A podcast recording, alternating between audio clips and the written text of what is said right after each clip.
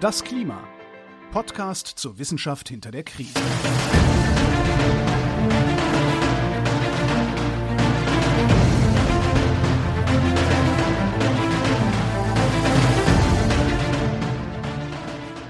Hier ist das Klima, der Podcast zur Wissenschaft hinter der Krise. Wir lesen den aktuellen Bericht des Weltklimarats und wir erklären den aktuellen Stand der Klimaforschung jeden Montag mit Florian Freistetter und mit Claudia Frick. Hallo.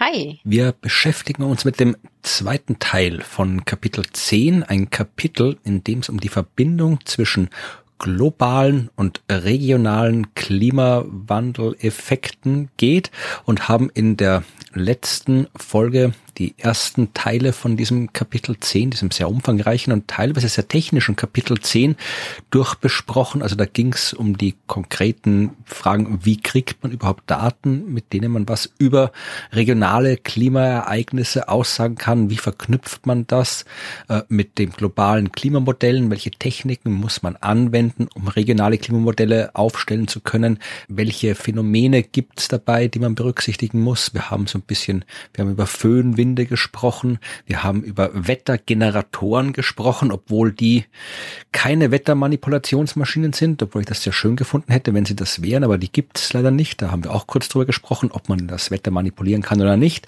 Aber die Wettergeneratoren, über die wir diskutiert haben, das waren Computerprogramme, die fiktives Wetter erzeugen, was aber trotzdem sinnvoll ist, wie wir festgestellt haben.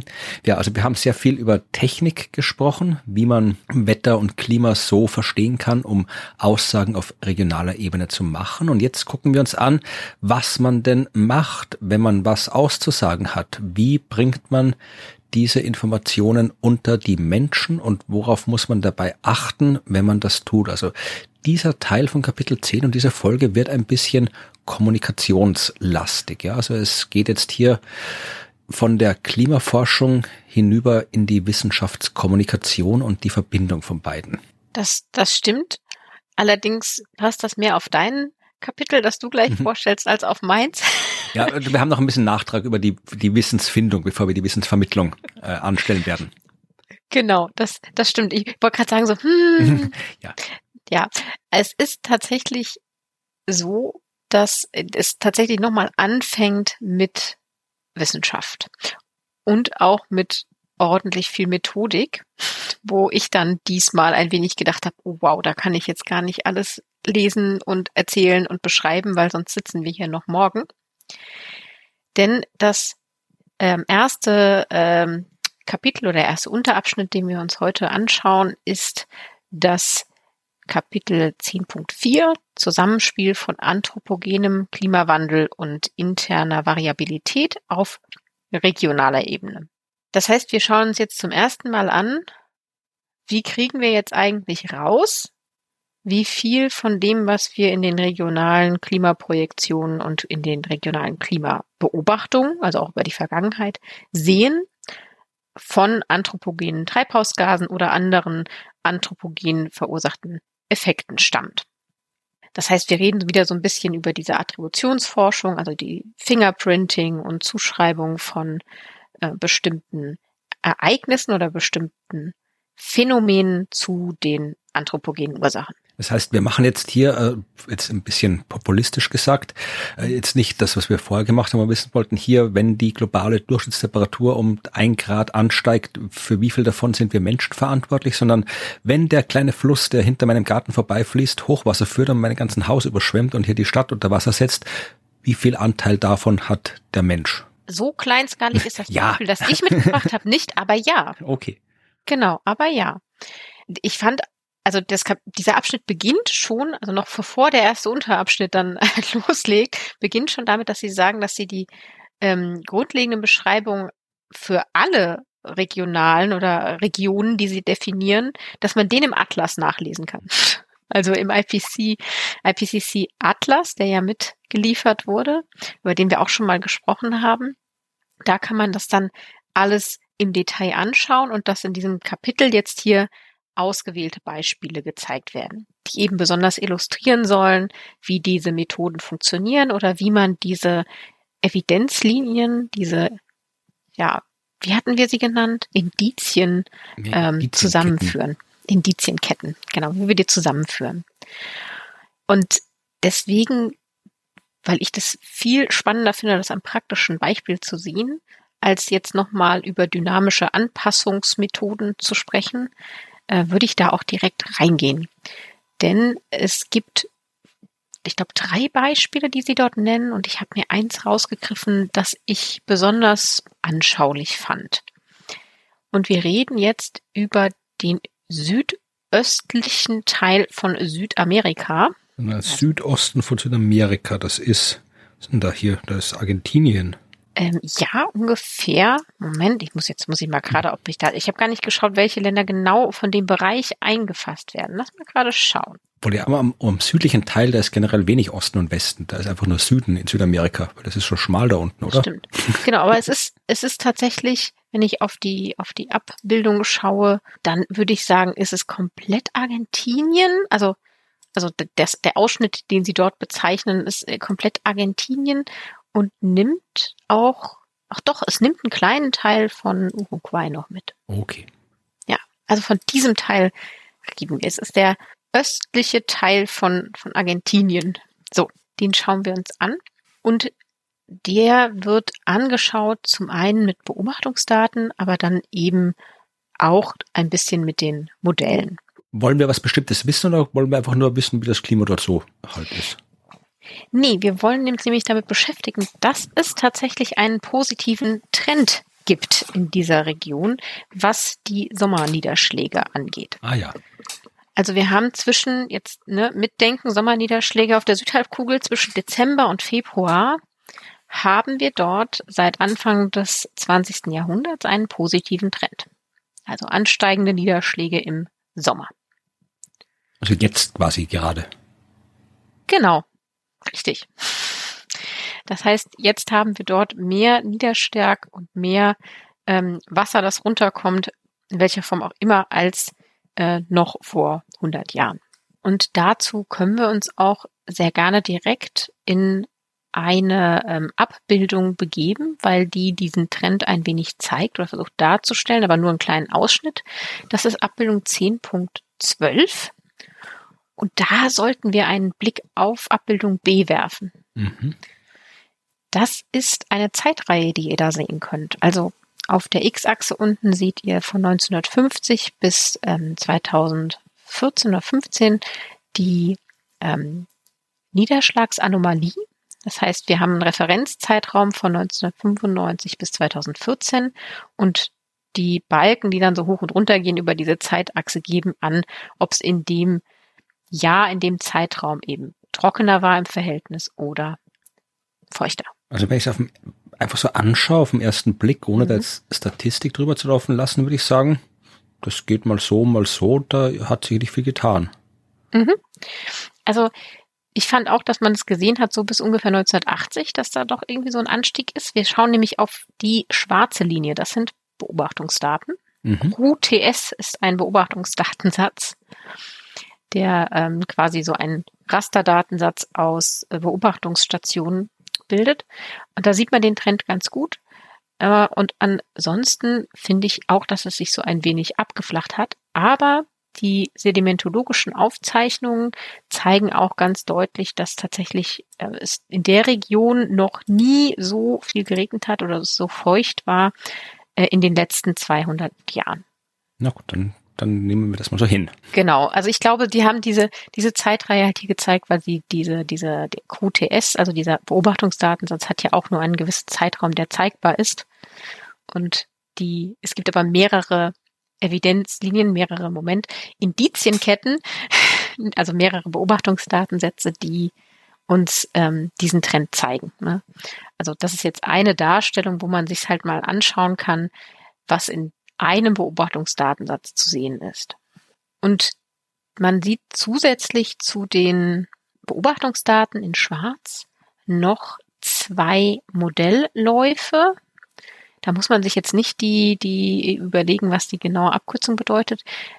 Was aber die Farbe bedeutet, ist der braune, ist der Modelllauf, also es ist ein Modell, aber ihr erinnert euch an diese äh, Smile-Sache, also ähm, ein Modell, aber mehrere Anfangsbedingungen und mehrere ähm, veränderte Parameter, damit man so ein Ensemble von einem Modell bekommt. Und das Braune ist die Vorhersage von dem Modell, der den stärksten negativen Trend hat. Also im Sinne von, das sagt uns, es wäre trockener geworden über diesen Zeitraum, anstatt feuchter.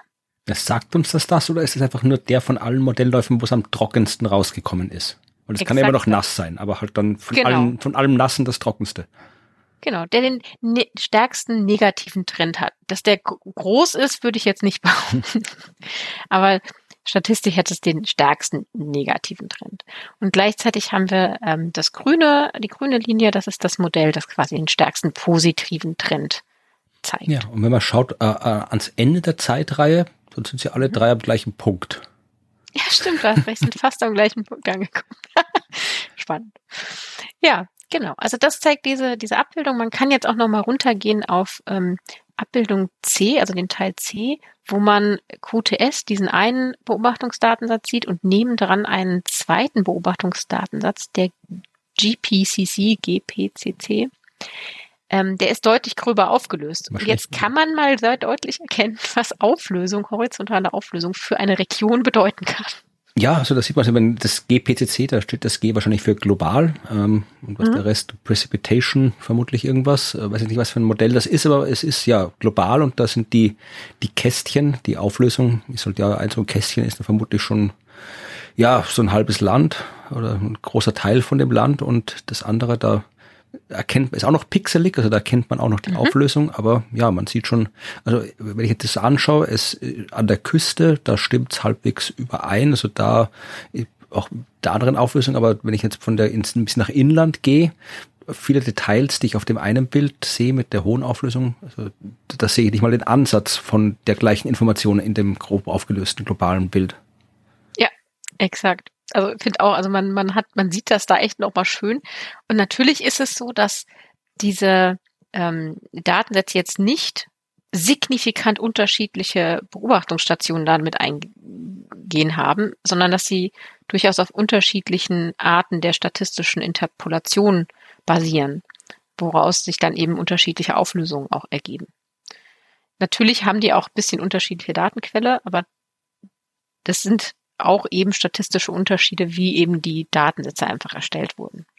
Und finde ich total spannend. Also man sieht es hier eindeutig höher aufgelöst. Da sieht man viel feinskaligere Strukturen, auch wenn man die Pixel erkennen kann.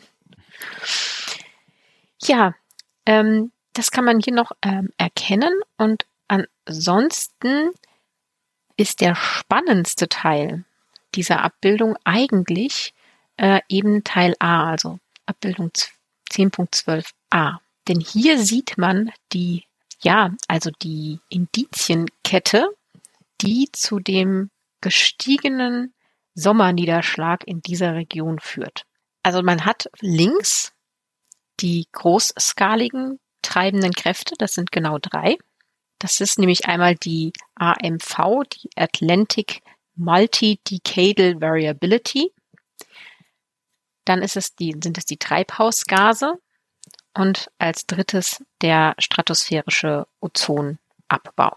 Also ich habe mir natürlich gemerkt, was die AMV ist, aber für unsere Hörerschaft, vielleicht kannst du es mal kurz äh, zusammenfassen, um was es sich dabei handelt. Im Prinzip geht es darum, das ist etwas, was auf der Abbildung, die wir letztes Mal hatten, in der letzten Folge, wo wir diese zeitliche und räumliche Skala hatten für die Modelle.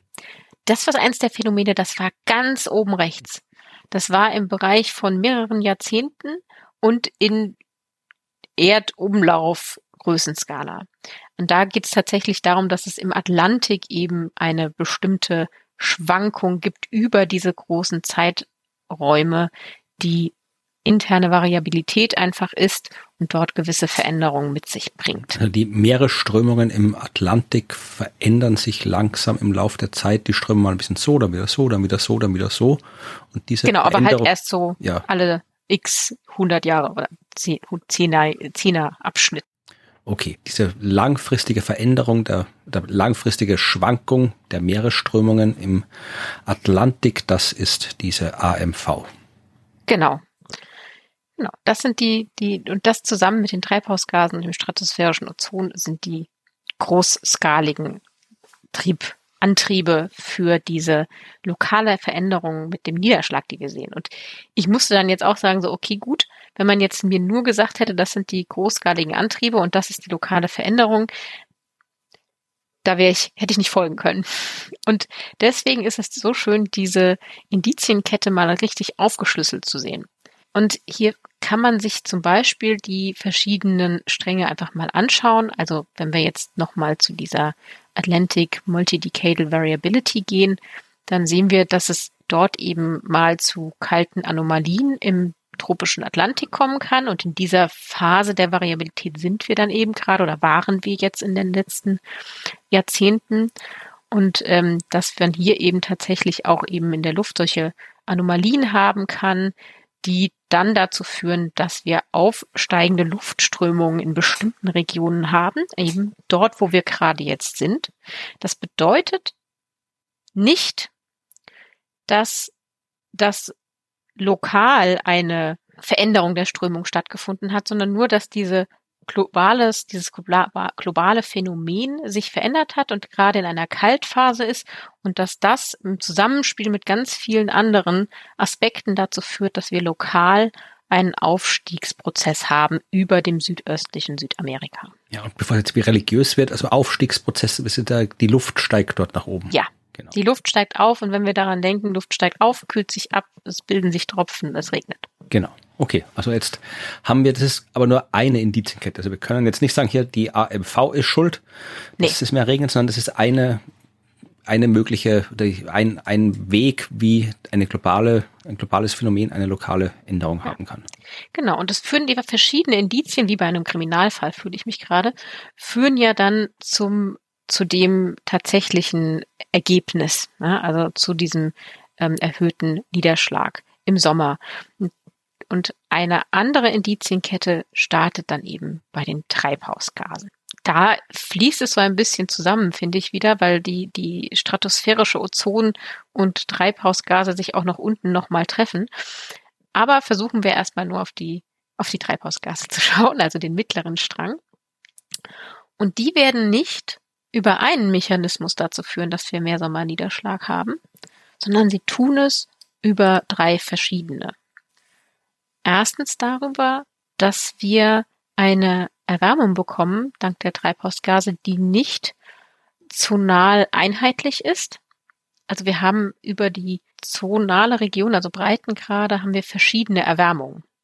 Und zwar von der Meeresoberflächentemperatur. Und das führt dazu, dass wir eben warme, kalte Luft im Abwechsel, abwechselnd haben, was so zu einer Wellenreaktion führt in der Atmosphäre. Ne? Warme Luft, die, die dehnt sich ja aus. Wir haben wieder aufsteigende Bewegung, wir haben wieder Luftströme, die werden durch die Corioliskraft wieder abgelenkt und strömen von A nach B. Das heißt, wir bekommen hier so eine atmosphärische Reaktion, die Luftströmung beinhaltet. Mhm, das haben wir auch schon mal diskutiert in einer früheren Folge, der Nummer ich gerade nicht weiß, aber wir haben schon mal darüber gesprochen. Genau, wir haben schon mal drüber gesprochen. Und das hat natürlich ganz viele Effekte, aber in der Region, über die wir reden, genau in der Region führt es dazu, dass ähm, feuchte Luft zusammenfließt. Und das finde ich einen total spannenden Gedankengang, weil wir gucken ja jetzt wirklich nur auf unsere eine Region dass diese, diese zonale, nicht einheitliche Temperaturänderung noch ganz, ganz viele andere Faktoren und, und, und Ergebnisse liefert und ganz viele andere Sachen bedeutet, klammern wir aus. Wir gucken nur auf das, was macht sie genau an unserem Ort und was macht sie mit unserer Region. Und dort macht sie eben mehr, mehr Luftfeuchtigkeit.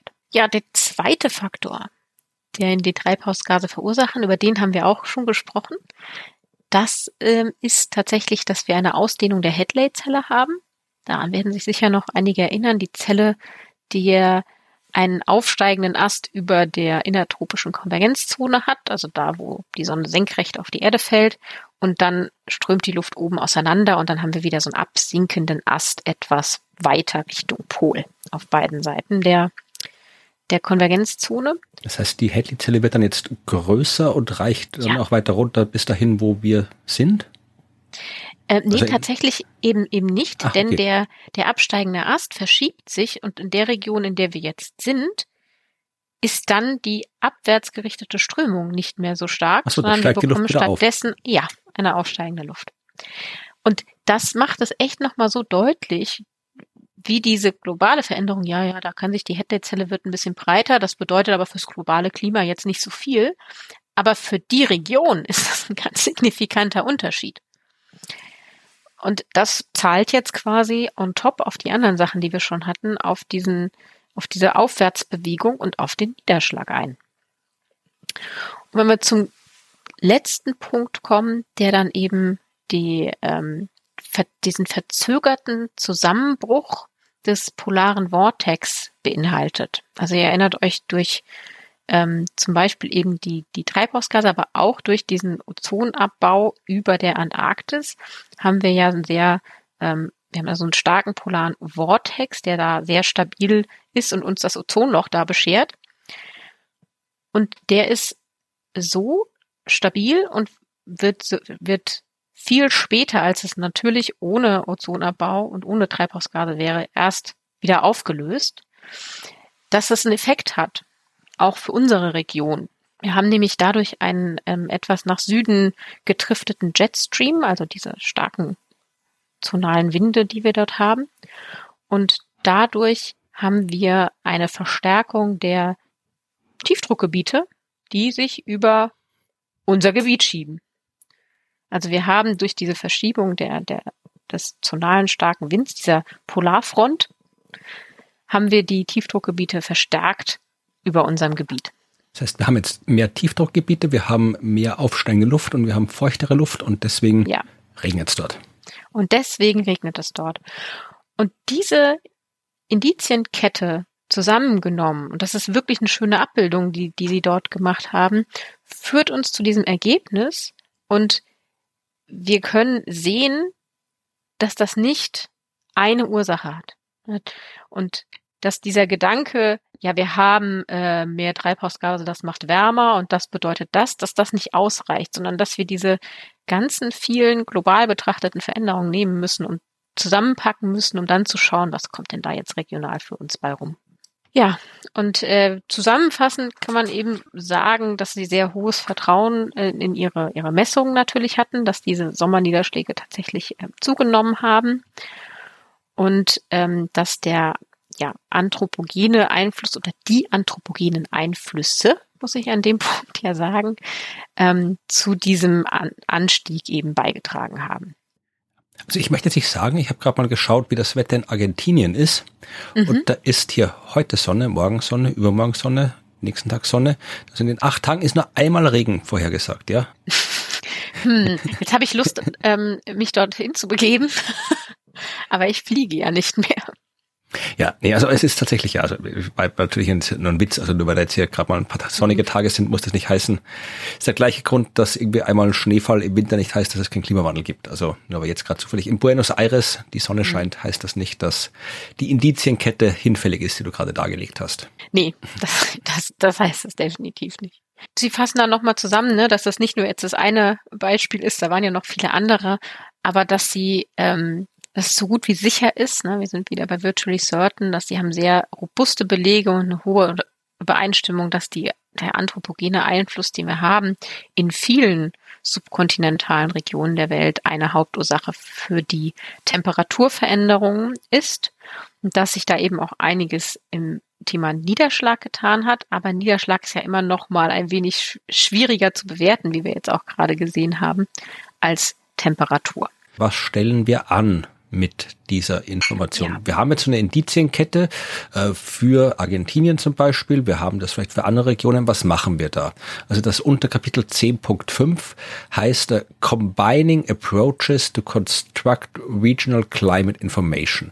Weil da geht es jetzt äh, um die Frage, wenn wir jetzt eben solche Informationen haben, dann wollen wir meistens oder will man vielleicht was damit anschauen. Dann will man sich einfach nur hier jetzt sagen, ich habe Wissenschaft gemacht, hier ist Wissenschaft, sondern äh, dann will ich, dass darauf auch reagiert wird. Also man möchte das dann vielleicht irgendwie für jetzt, wenn man sich jetzt herausstellt, in Argentinien wird es sehr viel mehr regnen, dann interessiert es vielleicht die Behörden in Argentinien, dann interessiert das die Landwirtschaft in Argentinien, dann interessiert das den Tourismus in Argentinien. Also es kann ganz viele Menschen interessieren und dann will man da vielleicht auch irgendwie drauf reagieren. Und jetzt stellt sich die Frage, wie kommuniziert man das? Und das ist etwas, was im Kapitel 10.5 in ja sehr, sehr ausführlicher Breite dargestellt wird. Ähm, ich kann es nicht in der ausführlichen Breite wiedergeben, aber so ein paar Dinge kann man sich anschauen. Ja, also ich habe einmal noch so quasi als Nachtrag zur Klimawissenschaft, bevor wir zur Kommunikation kommen, die Abbildung 1016. Da geht es jetzt nicht um Argentinien, da sind wir in äh, so Westafrika und da ist einfach nur ein Beispiel, muss man jetzt gar nicht im Detail erklären. Da geht es auch um den täglichen, die Veränderung im täglichen Niederschlag und da geht es nur um die die Sachen, so die Unsicherheiten. Ja, also ich, du hast ja schon in dieser und in der letzten Folge ausführlich erklärt, wie man äh, regionale Klimainformationen gewinnt, wie dass man da immer von globalen Modellen äh, mit regionalen Modellen kombinieren muss. Und ja, weniger überraschend macht es einen Unterschied, welche globalen Modelle ich mit welchen regionalen Modelle kombiniere, weil da können unter Umständen ganz unterschiedliche Ergebnisse rauskommen in der Prognose. Und das sieht man da grafisch dargestellt. Ja. Also da sieht man einmal so einfach ein äh, echt, ein echtes Modell ist falsch, aber es sieht einfach als ein Vergleichsfall und dann halt unterschiedliche Kombinationen von unterschiedlichen globalen und regionalen Modellen und die schauen alle nicht wirklich identisch aus. Also ein bisschen, aber ja, doch so unterschiedlich, wie man sie nicht haben will, wenn man gern jetzt hier eine Behörde über irgendwas informieren möchte, zum Beispiel. Dann hätte man gern sagen, hier, so ist es und man kommt da nicht mit fünf widersprüchlichen Ergebnissen hin. Mhm. Und das ist genau eine der Probleme, der Gefahren, äh, die Sie hier sagen, für die Kommunikation, weil um diese Information zu bekommen aus wissenschaftlicher Sicht, muss man sehr, sehr, sehr viel Dinge anstellen, die für diejenigen, die am Ende mit dieser Information was anfangen müssen, nicht offensichtlich sind. Und das öffnet die Tür für ganz viele Missverständnisse, für ganz viele äh, Möglichkeiten, was falsch zu verstehen, mit denen man sich irgendwie beschäftigen muss und idealerweise vorher beschäftigt.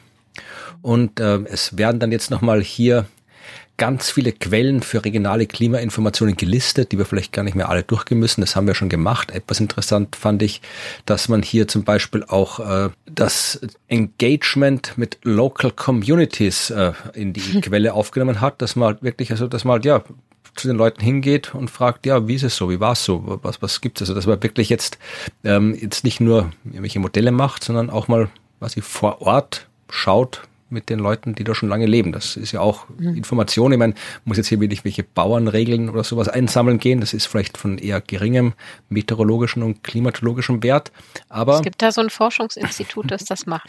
ja, weil ein bisschen was, irgendwas kann da schon dran sein. Ja, also das wollte ich sagen, weil das äh, hauptsächlich ähm, wollte ich diese lange Liste an Quellen deswegen erwähnen, weil dann der Bericht darauf hinweist, dass diejenigen, die sich dieser langen, großen Informationsdichte bedienen wollen, äh, das sogenannte Practitioners Dilemma äh, antreffen könnten. Das darin besteht, dass da einfach wahnsinnig viel Information da ist und man nicht genau weiß, was man damit anstellen soll. Man nicht weiß, welche Information man verwenden soll. Ja, man hat eben, äh, es gibt, das habe ich aus einer anderen, nicht aus dem IPCC-Bericht, sondern aus einer anderen Publikation zum diesem Practitioners Dilemma. Die haben dort das Beispiel gebracht. Man soll sich vorstellen, man wäre jetzt hier so der Manager für die Wasserwerke äh, in einer Region oder man wäre jetzt hier irgendwie so der derjenige der, oder diejenige, die zuständig ist für so ja Wildlife Conservation Conservation, also so der Nationalpark Ranger oder was auch immer. Und äh, kriegt jetzt den Job hier, äh, jetzt checkt mal bitte ab, was der Klimawandel bei uns in den nächsten 10, 20 Jahren anstellt und reagier entsprechend darauf für deine zukünftigen Aktivitäten in diesem Job. Was machst du dann? Ja, welche, welche Informationen nutzt du da? Äh, wir haben jetzt gesagt hier die globalen Modelle, die regionalen Modelle. Es gibt äh, ganz viele äh, Daten. Ich kann welche Paleo-Modelle äh, wir suchen, ja, also schon, wie war es denn in der Vergangenheit so, was hat sich da verändert. Also es gibt ganz viele Arten von Informationen und sehr oft liegen die Daten dann irgendwo rum, vielleicht sogar irgendwie eh Open Data, Open Source, Open Access, mhm. aber ich habe keine Ahnung, was ich mit den Daten anstellen soll, weil die vielleicht schlecht dokumentiert sind, weil sie schlecht beschrieben sind, weil die äh, die Modelle, die die Daten erzeugt haben, nicht ausreichend verständlich beschrieben sind, weil die Grenzen der Modelle, die Unsicherheiten der Modelle nicht ausreichend beschrieben sind und wenn ich dann eben jetzt hier als Nationalpark Ranger hingehe und mit diesen Daten rumspiele, die schlecht beschrieben sind und die ich nicht ganz verstehe und äh, mich sowieso nicht auskenne in dieser Unmengen an Daten, die da sind, ja, dann können Dinge passieren, die nicht passieren sollen. Und deswegen geht es darum, in diesem Kapitel C.5 äh, Daten auf eine Art und Weise zu verarbeiten und darzustellen, mit dem man auch tatsächlich was anfangen kann. Es sind ein paar Dinge dabei, die so nach Binsenweisheiten klingen, die man aber durchaus ein bisschen genauer anschauen kann. Ja, also die erste Binsenweisheit, äh, es kommt auf den Kontext an. Ja. Und Kontext heißt ja auch vor allem sozialer Kontext. Und dieses war ein paar schöne äh, Details, die hier drin stehen. Also in dieser Liste an äh, Kontexten, gibt es eine Mehrzahl davon? Ich glaube, Kontexte stimmt. Kontexte, ja. Also etwas, was wichtig ist, die institutionelle Flexibilität und ähm, ja, Bereitwilligkeit auf wissenschaftliche Informationen zu reagieren. Oder das Gegenteil davon. Also das wäre ein Kontext, den man berücksichtigen muss. Ist die mhm. Institution, der ich meine Informationen präsentiere, flexibel genug und bereitwillig genug, auf diese wissenschaftliche Information zu reagieren oder nicht? Oh Gott, traurig, wenn ich es höre, ja. Also das ist ein Kontext, den man berücksichtigen muss, ja. ja. Und äh, man muss auch berücksichtigen, ja, äh, haben die die Zeit darauf zu reagieren? Ja, also ich kann da jetzt irgendwie hier, also jetzt nicht nur irgendwie haben Zeit im Sinne von in fünf Jahren geht alles den Bach runter, sondern ich kann dann noch mit, mit dicken Stapeln an Handbüchern ankommen, aber ja, haben die die Zeit, sich damit auseinanderzusetzen? Gibt es mhm. überhaupt Menschen, die ausgebildet genug sind? Und das ist jetzt nicht nur äh, jetzt irgendwie so ein Take auf die, die bescheuerten Behörden hier bei uns, die keine Ahnung haben und keine Zeit haben und lieber irgendwie fünf Stunden Mittagspause machen, was auch alles nicht stimmt, ja, sondern es gibt ja durchaus auch Länder, wo es absolut nicht selbstverständlich ist, dass ausreichend viele Menschen ausreichend viel äh, Bildung bekommen haben, bekommen konnten, um in der Lage zu sein, diese Information vernünftig äh, anzuwenden. Oder zumindestens die Menschen, die das äh, können, haben vielleicht anderes zu tun, weil es halt einfach nicht die Dichte an Expertinnen und Experten gibt, die es bei uns vielleicht gibt. Also auch das ist ein Kontext, den man mhm. berücksichtigen muss. Ja, also das ist Kontext ist relevant, ist eine Binsenweisheit, aber in dem Fall muss man halt sich das nochmal genau anschauen, um was es da genau geht und muss dann darauf entsprechend reagieren, weil auch ähm, ja die Information muss man dann, das fand ich auch sehr schön, also man muss nicht darauf achten, was ist der Hintergrund der Menschen, denen ich meine Information präsentiere, sondern idealerweise beziehe ich auch möglichst diverse Menschen in die Erstellung der Information mit ein. Ja, also ich sollte darauf achten, schreiben Sie hier explizit, dass man äh, Menschen mit einer großen Vielfalt an, an Hintergründen, an Lebensgeschichten, an Ausbildungen mit einbringt, die unterschiedliche Arten von Erfahrungen gemacht haben, unterschiedliche Fähigkeiten haben, unterschiedliche Wertesysteme vielleicht auch haben, weil je diverser die Menschen sind, die die Information erstellen, zusammenstellen, desto geringer ist die Chance, äh, dass ich, oder geringer ist die Gefahr, dass ich irgendwo hier so einen Kontextfehler mache. Weil das fällt mir dann vielleicht nicht auf, wenn es etwas ist, was in einem Kontext präsentiert wird, mit dem ich überhaupt nichts zu tun habe. Wenn jemand anderer im Team ist, äh, der oder die genau aus diesem Hintergrund kommt, dann fällt das der auf und dann kann man das machen. Ja, also das mhm, ist ja. seit divers. Das lohnt sich generell, aber in dem Fall auch ganz besonders. Ähm, was ich auch interessant fand, also das sind alles Dinge, also das, das klingt alles nach Binsenweisheiten, aber auch dieses Kapitel ist durchsetzt mit Quellenangaben. Also alles, was ich jetzt hier sage, da gibt's Studien dazu, die das belegen, dass das so ist. Ja, das ist jetzt nicht einfach nur, haben sie halt Leute hingesetzt und irgendwie was aufgeschrieben, was sie so dachten, das gut klingt. Das ist alles äh, belegt, äh, was ich hier wiedergebe. Äh, und was auch belegt ist und ich interessant fand, ist äh, die Situation, ähm, die wir alle kennen, ich habe hier irgendwie relevante Informationen übers Klima, was auch immer, und die Menschen wollen mir nicht zuhören. Das ist eine Situation, der sich Klimawissenschaft und Klimaaktivisten ja. regelmäßig stellen müssen. So, ähm, jetzt kann man fragen, okay, das sind halt Leute, die sind so blöd, die verstehen das nicht, die wollen das nicht verstehen. Äh, tatsächlich stellt sich heraus, ähm, dass die, ja, die Aversion gegenüber Informationen zum Klima stärker äh, ist oder stärker werden kann für Menschen, die mehr über Wissenschaft wissen. Ja, weil diese Leute eher äh, sich wohlfühlen dabei, das Ganze durchzulesen, was du ihnen hinstellst, andere Quellen, wissenschaftliche und nicht wissenschaftliche Quellen durchzugehen und was zu suchen, das ihre Sicht der Dinge unterstützt. Ja, und um das zu machen, um dieses mhm. Cherry-Picking, wenn man so sagen will, also diese ja. selektive Daten, selektive Wahrnehmung an Informationen, um das zu machen, ja, da solltest du irgendwie einen Hang dazu haben, äh, lange, komplexe Daten und Texte zu verarbeiten. Und das machst du, wenn du ja wissenschaftlich gebildet bist. Also da ist tatsächlich, also du kannst mehr Probleme haben bekommen, wenn du Informationen an Menschen mit einer gewissen Bildung vermitteln willst, als an Menschen, die vielleicht da gar keine Bildung haben, aber die zumindest ein, sagen wir mal, gesundes Verständnis von der Realität und der Wissenschaft haben. Die sagen, okay, das sind die Klimaforscher, die kennen sich aus, dann ist, nehme ich mal die Information an, die die haben und schaue mir das an und fange nicht selbst an zu forschen, weil ich bin selbst kein Klimaforscher, also lasse ich die forschen, die sich auskennen. Ja. Also auch das ist ein Kontext, den ich, ja, der mir so ein bisschen so, ja, unbewusst bewusst war, aber so explizit habe ich ihn jetzt hier nochmal präsentiert bekommen und dachte, ja, das ist was, sollte man öfter drüber nachdenken. Und dann, was auch interessant ist, dass man wirklich die, das hatten wir, glaube ich, ganz am Anfang in Kapitel 1, dass die Art und Weise, wie du Informationen aufnimmst, auch äh, von dem von deinem Wertesystem abhängt und vor allem vom Wertesystem ja. deiner Umgebung und deiner, den Menschen, mit denen du dich umgibst, ja. Äh, und auch das musst du berücksichtigen. Ja, also das sind alles Dinge, also das sind noch mehr aufgelistet, aber es ist tatsächlich alles interessant. Und etwas, was wir auch kennen, ja, dass ja die die die räumliche und zeitliche Auflösung, die wir aus wissenschaftlicher Sicht ähm, besprochen haben in der letzten Folge. Also dass halt ganz viele Klimaphänomene äh, gibt es in großen Skalen, in kleinen Skalen. Also manches passiert hier, äh, so, so ein Tornado spielt sich auf einem sehr kleinen Raum ab, irgendwie eine, eine Ozeanströmung auf sehr großen Raum. Manche Sachen dauern ein paar Minuten, manche Sachen dauern ein paar Jahrhunderte. Auch das ist relevant, weil was, was schnell und kleinräumig ist, lässt sich anders vermitteln als etwas, was äh, groß und äh, lange dauert. Also auch das sind Kontexte, die man berücksichtigen muss. Das, das ist total, total spannend, wie, wie viele Kontexte, also wie viele Definitionen von Kontext es da gibt. Ich weiß nicht, ob du Joram kennst. Oder ob die, sagt mir nix. Aber ob die Zuhörer den kennen, der hatte letztes Jahr beim Remote Chaos Experience, also der, dem Online Chaos Communication Kongress, einen schönen Vortrag gehalten mit dem Titel Scientific Literacy 101.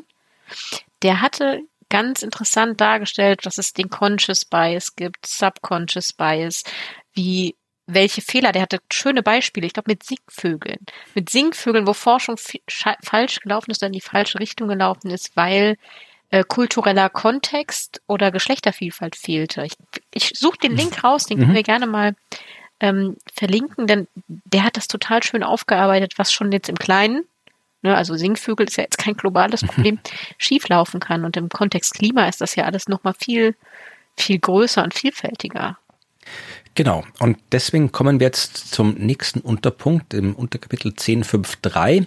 Das heißt äh, Distillation of Climate Information. Da sind wir wieder bei der Destillation, die wir in der letzten Folge schon kurz angesprochen haben, die jetzt aber ausführlich äh, gemacht wird. Also destillieren heißt hier nichts mit Alkohol. Wir machen jetzt hier keinen Alkohol, sondern äh, destillieren äh, heißt in dem Fall hier eben die Konstruktion von Information. Das klingt schon so leicht, leicht verschwörungstheoretisch, aber es geht halt wirklich darum, dass wir das ganze Wissen, also die ganzen äh, Informationen über das Klima, dass man die jetzt irgendwie ja erstmal kriegen muss und zwar auf eine vernünftige wissenschaftliche Art kriegen muss. Also das muss ja evidenzbasiert sein, das Ganze. Das muss halt äh, Hand und Fuß haben. Da muss es eben diese ähm, Indizienketten geben, die du vorhin gerade vorgestellt hast. Das ist der erste Schritt und dann kommt die, die Übersetzung dieser Information in einen spezifischen Kontext äh, für einen spezifischen Zweck. Also das ist Destillieren.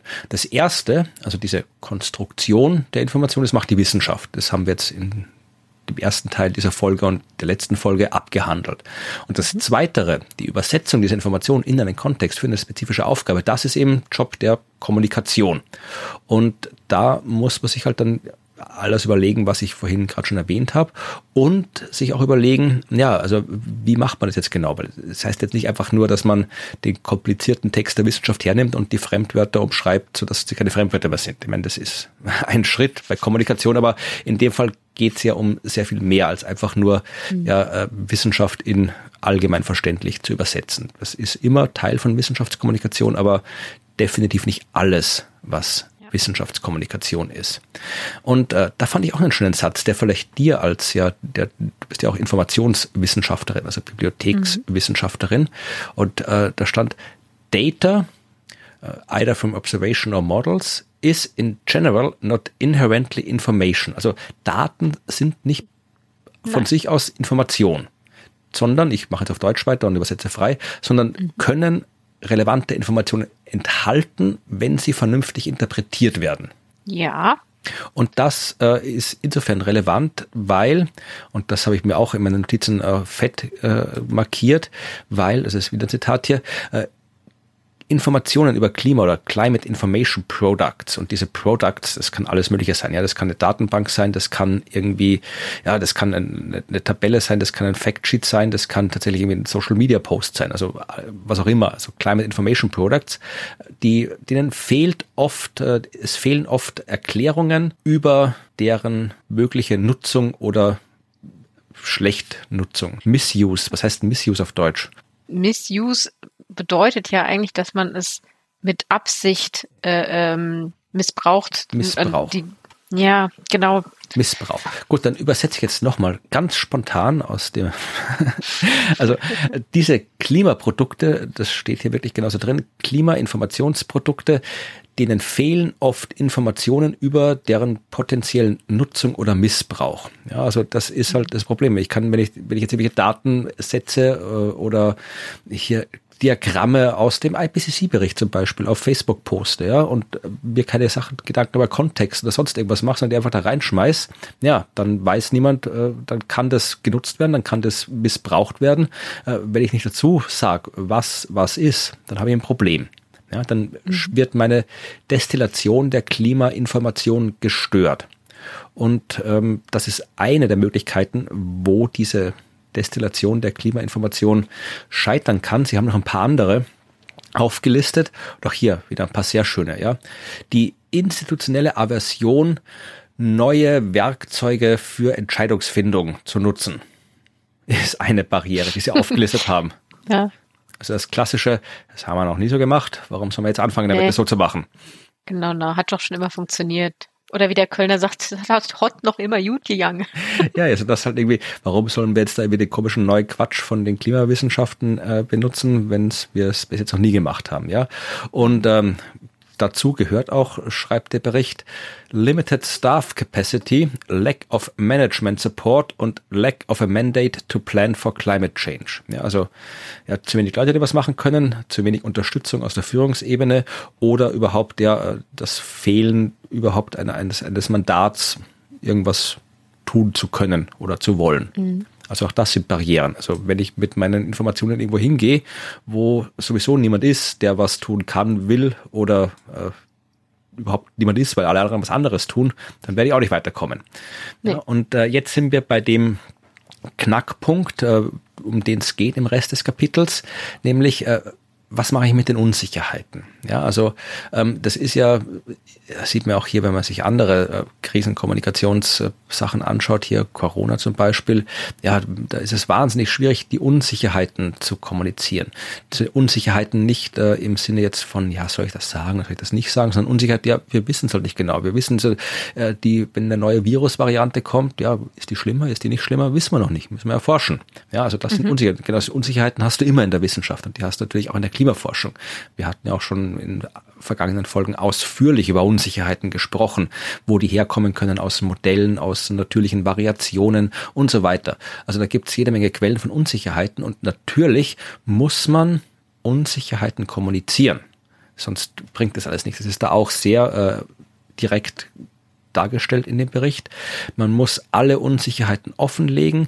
Ja, man muss die Quellen offenlegen. Man muss transparent sein, was die Quellen angeht, die Quellen der Unsicherheiten, die Information über die Unsicherheiten dann auch ganz wieder in all den Kontexten, die wir erwähnt haben, für die spezielle Entscheidungsfindung, für das ich das alles mache, was ich hier mache, ja, äh, mein spezielles Klimaprodukt für den für den Nationalpark Ranger oder die Wassermanagerin oder was auch immer, muss ich die Unsicherheiten auf die richtige Art und Weise im richtigen Kontext darstellen, dann habe ich eine Chance, dass meine Information irgendwo ankommt. Und wenn man das macht, dann, schreiben Sie hier, dann können die quasi, dann können die Menschen, denen ich die Information gebe, auch wirklich was damit anfangen. Ja, dann, dann, dann können die, äh, da kann man Vertrauen aufbauen, bauen, wenn ich all diese Unsicherheiten offenlege, mhm. wenn ich mhm. transparent bin, kann eine Beziehung aufbauen, kann dann auch dann, dann helfen mir die Menschen, denen ich meine Informationen liefere, helfen mir dann dabei, all diese Barrieren, über die wir vorhin gesprochen haben,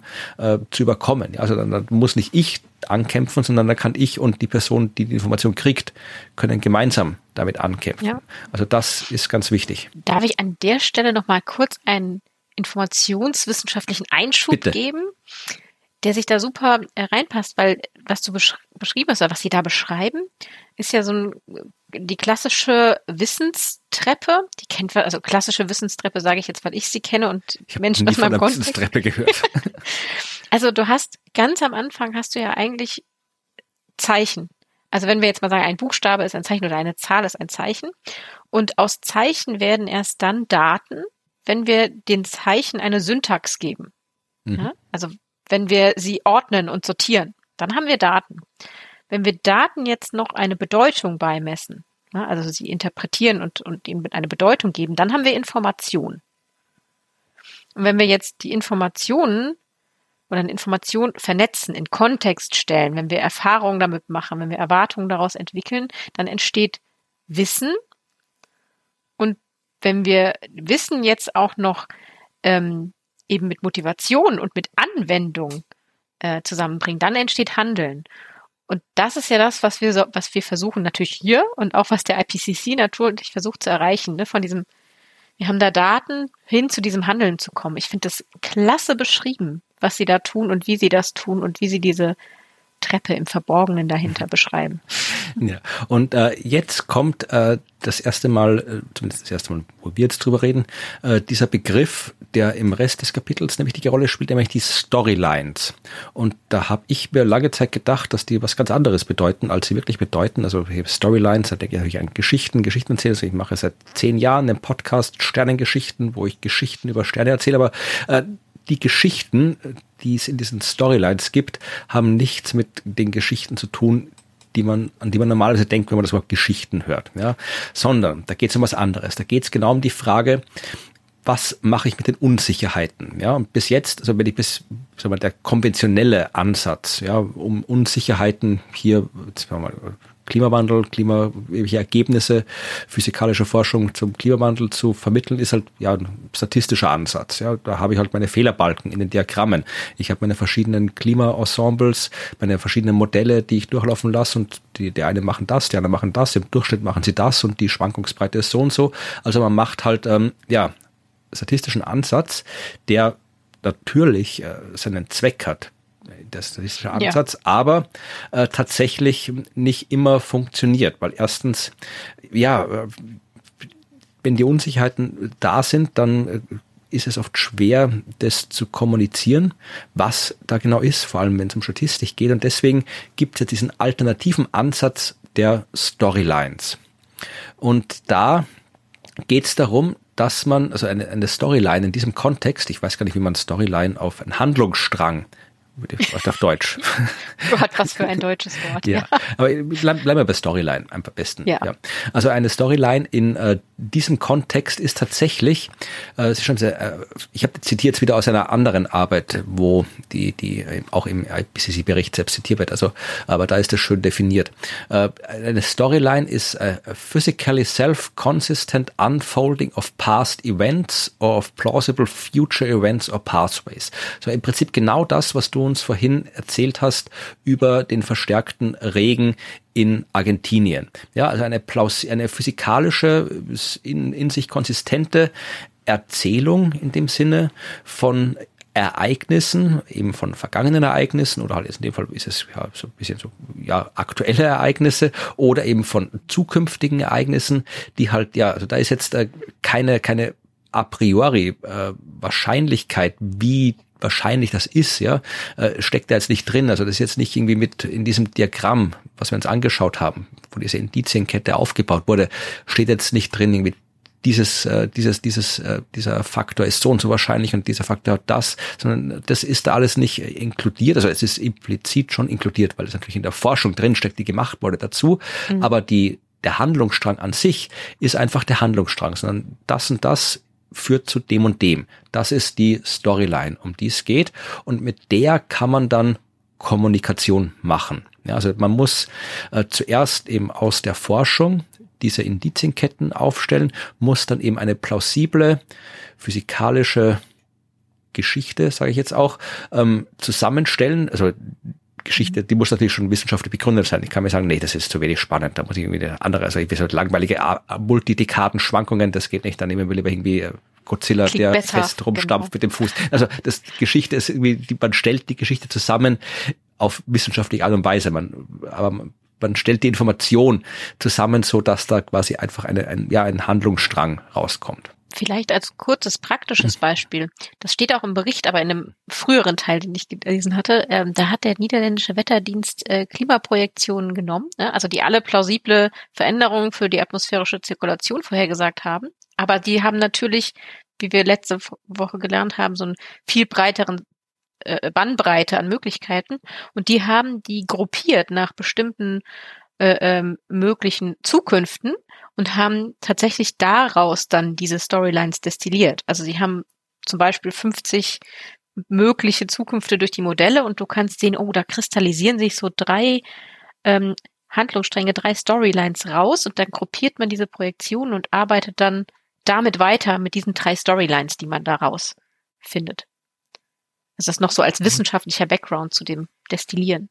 Genau. Und das, also diese Storylines machen dann im Wesentlichen den Rest des Berichts aus. Da geht es dann um Beispiele für solche äh, Storylines mit wirklich konkreten Beispielen, die stattgefunden haben oder stattfinden werden in der Zukunft. Das ist dann Kapitel 10.6, bei dem wir jetzt angelangt sind. Ach Gott, ja. Kapitel 10.6 ist gefühlt, glaube ich, auch die, die Krönung von allem, was wir so bisher gemacht haben. Und ähm, da, damit legen sie auch direkt los. Also ich mache so hier so ein bisschen die, die kurze Einleitung, denn die wollen hier die Beispiele präsentieren. Also wieder Beispiele, an denen man ähm, erkennen kann, wie ihre Storylines oder wie die Konzepte funktionieren. Die komplette Bandbreite kann man dann wieder im Atlas nachlesen. Also das ist tatsächlich ja ganz viele Informationen, die man da finden kann. Und ähm, sie gehen bei diesen Beispielen eben nach einer bestimmten oder sehr ähnlichen Struktur vor. Also sie begründen nochmal die Motivation und den regionalen Kontext. Also warum interessiert man sich jetzt für die Region und was ist dort so besonders? Schaut sich das Klima der Region an im nächsten Schritt. Also die Beobachtung und leitet daraus Fragestellungen auch ab, die man hat. Ne? Was passiert in dieser Region und wie wird sich verändern? Dann schaut man die Einflussfaktoren an. Ne? Was sind anthropogene und was sind natürliche Einflussfaktoren? Also welche Prozesse können wir da sehen? Geht in die Modellsimulationen, macht wieder so Attributionen, was gehört zu welchem Antrieb und macht genau das, was wir jetzt schon mal in diesem Beispiel hatten mit ähm, südöstlichem Südamerika, wo man dann diese Prozesse sich anschaut und geht dann in die globalen Simulationen für die Zukunft und in die regionalen Simulationen und schaut, wie sehen die aus und wie können wir jetzt die verschiedenen Storylines aus diesen Modellen rausfiltern. Und das ist im Prinzip, und das haben sie danach nochmal in diesem ersten Abschnitt von äh, 10.16 zusammengeschrieben. Genau das, was wir alles vorher gemacht haben. Also sagen Sie nochmal, diese Struktur folgt genau aus dem, was wir in diesem Kapitel bisher gemacht haben. Ähm, wir schauen uns die, die Größe des Klimawandelsignals an und die Beobachtungsunsicherheiten, was wir in Abschnitt 10.2 hatten. Wir bewerten nochmal die Modelle und die Modellleistung für die, für diese bestimmte Region. Das war ja Abschnitt 10.3.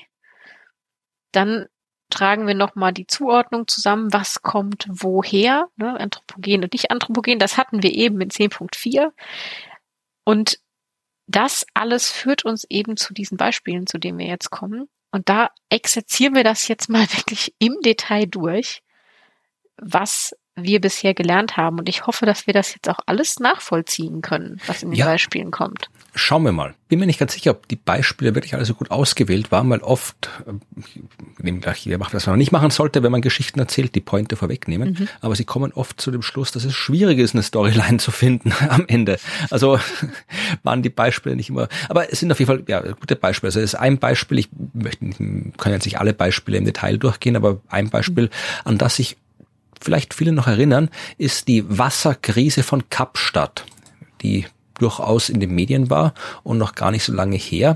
Das ist etwas, was so ab 2015 angefangen hat mhm. und den Höhepunkt 2018 erreicht hat. Ja, also 2018 äh, gab's so in Kapstadt, äh, da hat die Bürgermeisterin, war es, wenn ich mich richtig erinnere, damals gesagt, ja, ähm, es kann durchaus sein, dass wir demnächst eine sogenannte Stunde Null ausrufen und das heißt dann, es gibt kein Wasser mehr, beziehungsweise es gibt schon noch Wasser, aber es wird nicht mehr aus der Leitung kommen. Ihr müsst zu uns kommen und euch das holen, weil wir müssen das ja. so dramatisch äh, rationieren, äh, weil es weil wir keins mehr haben. Ja, sonst ist es ja. bald komplett aus. Und das wurde für den 22. April 2018 war so die Prognose, da ungefähr wird diese Stunde Null kommen. Dann hätte jeder Bewohner und jede Bewohnerin von Kapstadt 25 Liter pro Tag bekommen und sich das irgendwo abholen müssen, was natürlich ja dramatisch ist, weil es ist dann, dann verbringst du den Tag ja. damit, durch die Stadt zu laufen und irgendwie Wasser durch die Gegend zu schleppen. Ähm, kannst du nicht einfach so im Supermarkt kaufen wie sonst oder kannst du dich aus der Leitung holen wie sonst. Also irgendwelche kritischen Infrastruktur, die wäre noch versorgt worden, aber auch sehr reduziert. Also das war doch eine sehr, sehr große Krise, äh, vor der man da stand, beziehungsweise auch der Weg bis dorthin, bis zu dieser Stunde Null, das, da war auch schon sehr viel Krise mit dabei. Und diese Wasserkrise von Kapstadt ist eins der Beispiele, die sie sich da ausgesucht haben, weil ja, auch da natürlich, äh, die Wasserkrise hat deswegen stattgefunden, weil irgendwie den Hahn nicht zugedreht hat und alles ausgelaufen ist, sondern weil Kapstadt vor allem durch Regen versorgt wird. Äh, Regenwasser, das in den Bergen von Kapstadt runterkommt und dort äh, Reservoirs anfüllt. Ja, und äh, mhm. zwar ähm, 80 Prozent. 80 Prozent äh, des Regens kommt im südlichen Winter, also wenn bei uns Sommer ist. Und äh, dann kommt ähm, dieses Wasser wird dann eben aufgefallen, aber auch nur in ein paar Reservoirs. Also das ist alles sehr, sehr lokal, um was es da geht. Also es geht um Regen, der nur in einer gewissen Zeit im Winter fällt oder zu hauptsächlichen Teil und dann auch nur äh, sehr lokal eingesammelt wird. Und das alles macht das eben sehr, sehr anfällig für Änderungen in diesem System. Wenn da mal halt ein bisschen mehr oder ein bisschen weniger Regen fällt. Und in dem Fall war es ein bisschen weniger Regen. Beziehungsweise nicht ein bisschen, sondern mehr, weil es heißt nicht umsonst die Wasserkrise. Also es war eine große Dürre, die da stattgefunden hat. Das ist eine interessante Besonderheit. Ne? Also aus unseren Regionen kennen wir ja eher, dass das die Wasserversorgung von den Flüssen abhängt, ne, die natürlich ähm, ein viel größeres Einzugsgebiet haben. Das heißt, diese Wasserkrise ist wirklich etwas sehr Lokales, wenn 80 Prozent des Wassers aus dem lokalen Niederschlag quasi kommt. Ja, krass.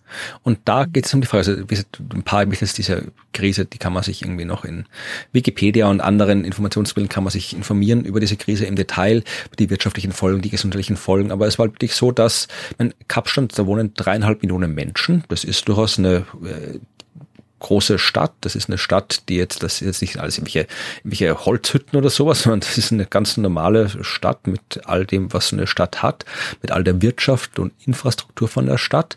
Und äh, ja, also da musste man, also die 50 Liter pro Tag hatte man am Höhepunkt der Krise. Davor haben die Menschen im Schnitt 170 Liter pro Tag verwendet. Also da waren schon deutliche Einschränkungen dabei. Natürlich auf die Wirtschaft, auf den Tourismus, überall hat es Einfluss gehabt. Ja, und jetzt die Frage, okay, was ist jetzt diese, diese Wasserkrise? Kann man da hier so eine, so eine Storyline identifizieren? Und ähm, das wird dann, wie gesagt, in diesem Bericht im Detail durchexerziert. Das möchte ich jetzt eben nicht äh, alles hier wieder nacherzählen, äh, sondern komme gleich zum Ende dieser äh, Storyline Approach. Und da äh, stellt sich heraus, dass es, du hast ja im Prinzip schon erzählt, wie so eine Geschichte über Regen aussehen kann. Bei dir kam mehr Regen in Argentinien am Ende raus. Hier bei uns haben mhm. wir eine Geschichte, wo am Ende weniger Regen rauskommt. Aber tatsächlich äh, kann man das hier äh, machen. Also man kommt hier auch äh, von einer Expansion der, äh, des Hochdrucksystems im Südatlantik. Das ist auch wieder so, so großer globaler Klima, Klimatreibersystem, dass also diese südatlantischen Hochdrucksysteme, die haben sich ausgedehnt.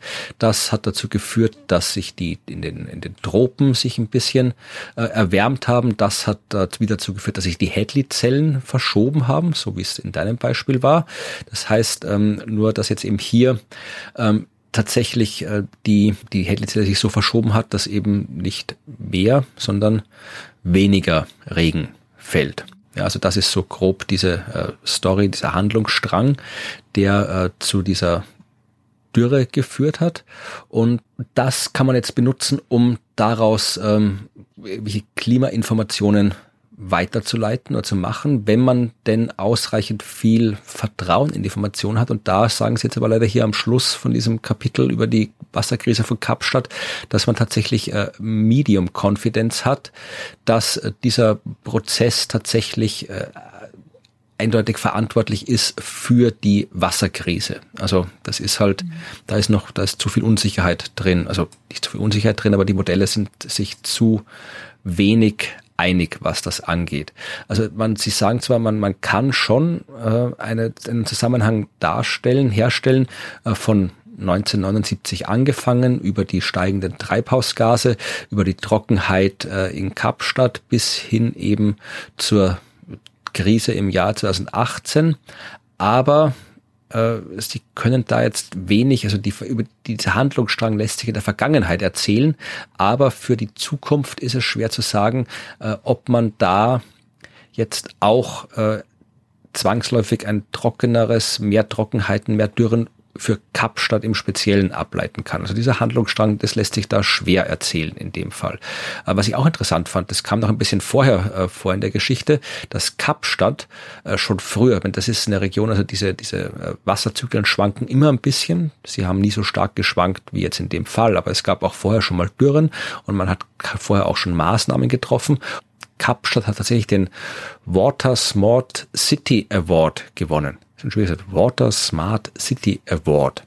Kapstadt hat den Water Smart, Smart. City Award gewinnen. Meine Güte, schwieriges Wort. Ähm, den hat sie gewonnen und das sollte man eigentlich denken, wenn der Stadt hier schon extra einen Preis kriegt, dass sie so klug mit Wasser umgehen, dann sollten die eigentlich nicht in so eine Krise schlittern. Aber äh, das schreiben sie auch in dem Bericht, das könnte dazu geführt haben, dass man sich vereinfacht gesagt auf den Lorbeeren ausgeruht hat, beziehungsweise dass man eben vergessen hat oder die wichtigen Erneuerungen, Renovierungen des äh, Wasserversorgungssystems äh, verspätet äh, verzögert stattgefunden haben. Ja, weil man eben tatsächlich diese Maßnahmen getroffen hat und dachte, ja, passt eh alles, haben ihn die Maßnahmen getroffen, und man dann nicht mehr geschaut hat, ja, könnte man vielleicht auch nochmal irgendwie andere, bessere Maßnahmen treffen. Also hier äh, lässt sich eine Storyline konstruieren, aber keine eindeutige. Und das zweite Beispiel, auf das ich mich gefreut habe, weil man, da haben wir alle eine Beziehung dazu. Also ich weiß nicht, ich war noch nie in Kapstadt. Ich weiß nicht, ob du schon mal in Kapstadt warst. Nein. Aber wir waren alle schon mal am Mittelmeer, vermutlich. Und äh, das ist äh, das, das ist, dazwischen kam noch ein Beispiel über den Monsun, aber das lassen wir jetzt aus und gehen direkt zum nächsten Beispiel für eine Storyline, nämlich die Erwärmung oder die ja, ja, die Erwärmung des Mittelmeers und zwar im Sommer. Ja, also was macht der Sommer im Mittelmeer, da wo wir gerne im Urlaub hinfahren? Und da haben wir schon in früheren Folgen festgestellt, tendenziell wird's wärmer. Und wie schaut es genau aus? Gibt es auch hier eine Storyline, die man konstruieren kann? Fangen wir mal mit den nackten Informationen an. Äh, wir haben gesehen, dass äh, tatsächlich ja ähm, erstens es wärmer geworden ist, aber wir müssen jetzt hier regionale Informationen destillieren. Das heißt, wir dürfen nicht nur allgemein schauen, was passiert da, sondern auch, was passiert mit der Region selbst. Und da fand ich auch eine interessante Information, dass sich ähm, die Population in den europäischen Ländern am Mittelmeer in den letzten Jahrzehnten relativ stabil geblieben ist und äh, tendenziell sogar ein bisschen abgenommen hat, aber in, äh, im Nahen Osten und im nordafrikanischen äh, Teil des Mittelmeers, da hat sich die Population vervierfacht äh, bis 2015 und die Verstädterung ist äh, von 35 auf 64 Prozent gestiegen. Ja, und das ist auch was, was man natürlich berücksichtigen muss, weil das alles dann natürlich ähm, Einfluss hat und das, was passiert mit dem Klima, wieder Einfluss darauf hat. Ja, also wenn die Menschen in den Städten leben und viel mehr Menschen in Städten leben und es immer heißer wird, dann hat das andere Auswirkungen, als wenn die Menschen nicht in Städten leben würden. Also auch das ist was, was bei dieser Storyline äh, berücksichtigt werden muss. Dann habe ich, haben wir schon mal in diesem Podcast über Medicains gesprochen. Nein. Die fand sagt ich, mir auch gerade nichts. Ich fand das sehr gruselig. Ein Medicane ist äh, ein ja, Mediterranean Hurricane. Also ein, ein Tropensturm, ähnliches Sturmtief ja. im Mittelmeerraum. Ja. Mhm. Fand ich gruselig, dass es sowas gibt.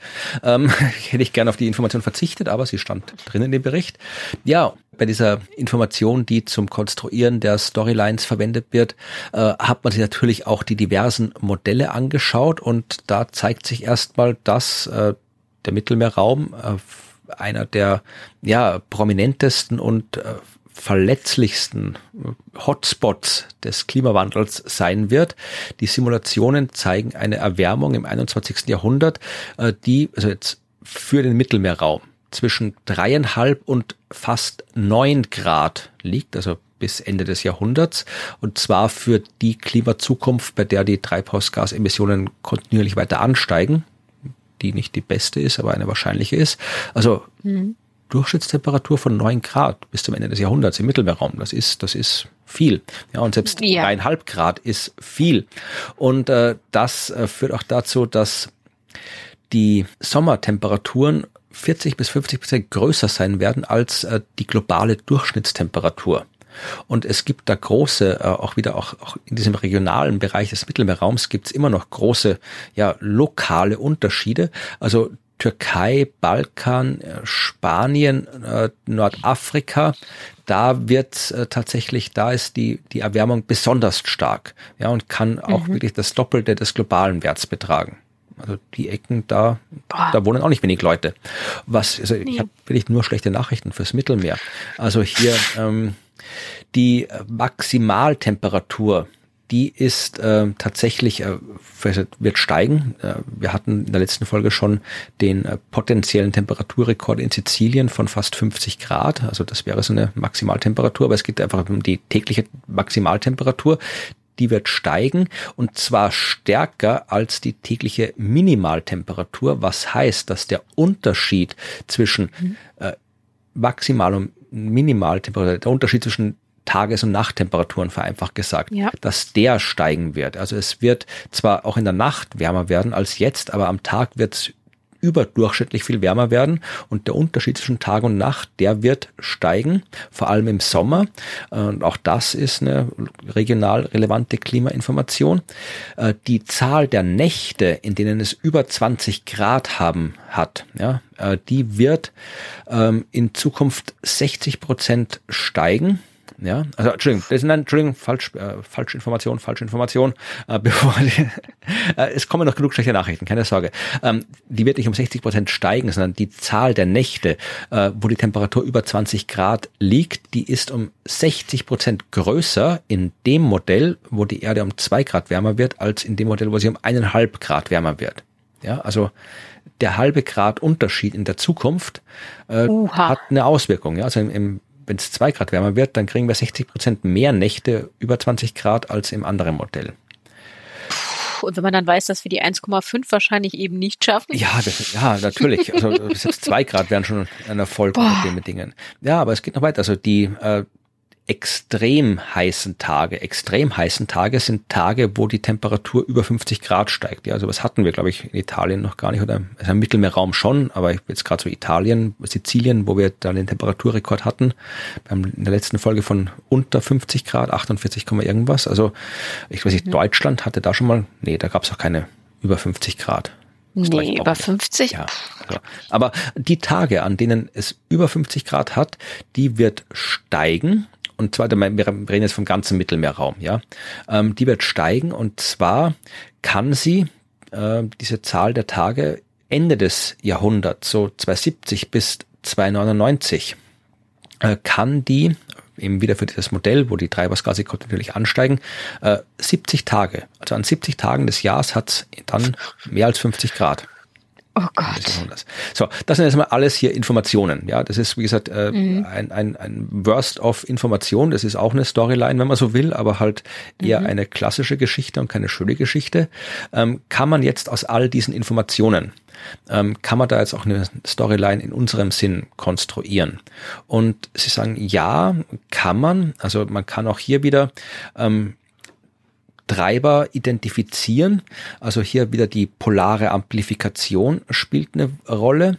Äh, der stratosphärische Vortex, der polare Vortex, also die Luftströmung im Polargebiet, die spielt eine Rolle. Das hatten wir auch in der letzten Folge, dass die sich verändern können und dann hat das Auswirkungen darauf. Aber hier schreiben sie, wir wissen zwar, die Modelle zeigen zwar, dass all das, was ich jetzt hier gesagt habe, passieren kann und wird vom Modell abhängig, aber es ist schwierig, da so eine klare Storyline zu konstruieren, äh, wie du sie für Argentinien präsentiert hast. Ja, mhm. also man kann zwar auch hier mit so Downscaling äh, tatsächlich diese ganzen Sachen bestätigen, also die die Ergebnisse, die globalen Modelle auf grober Auflösung zeigen, kann man eben mit so kleinteiligeren Modellen auch regional bestätigen.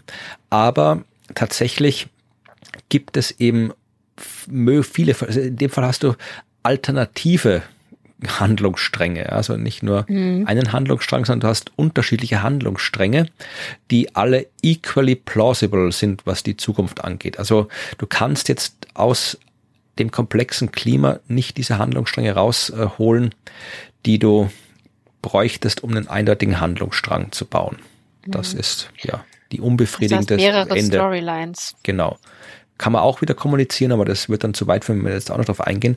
Das ist in Berichten auch nicht mehr so dargelegt. Natürlich kannst du auch mit unterschiedlichen Storylines eine Kommunikation machen, aber wie gesagt, also die, die, der Kommunikationsanteil äh, in diesem Kapitel des Berichts hat sich eher halt darauf beschränkt, allgemein so über die Konstruktion von Kommunikation zu sprechen, aber jetzt nicht irgendwie so, die, die, bei den Beispielen war es ein bisschen, sind sie ein bisschen ich hätte andere Beispiele gewählt oder vielleicht dann wäre ich ein bisschen mehr darauf eingegangen, was ich jetzt dann tue, wenn ich vor unterschiedlichen und gleich wahrscheinlichen Storylines stehe. Haben sie dann nicht mehr so genau gesagt. Ja, ja, da, weil das hätte mich jetzt auch interessiert. Also als ich das mit dem niederländischen äh, äh, Ansatz gelesen habe, wo sie irgendwie mehrere Storylines identifiziert hat, dachte ich, okay, was macht man denn jetzt damit? Aber okay. eine, eine schöne, vielleicht noch ein kurzer Blick ist wieder zu den Daten, mhm. die Abbildung 1020b. Die ist ganz winzig, 1020b. Ähm, ja. Aber die ist schön, da sieht man die Messstationen, die Datensituation rund um den Mittelmeerraum. Und wenn du dir das anschaust, also wo im Mittelmeerraum Daten gesammelt werden, aus denen man was machen kann, und wenn du das anschaust, siehst du, da wo Europa ist, ja. Die, das ist quasi einfach blau, also jeder blaue Punkt ist eine Messstation und das ist einfach nur eine Überlagerung von Messstationen, da sieht man sonst nichts ja. mehr.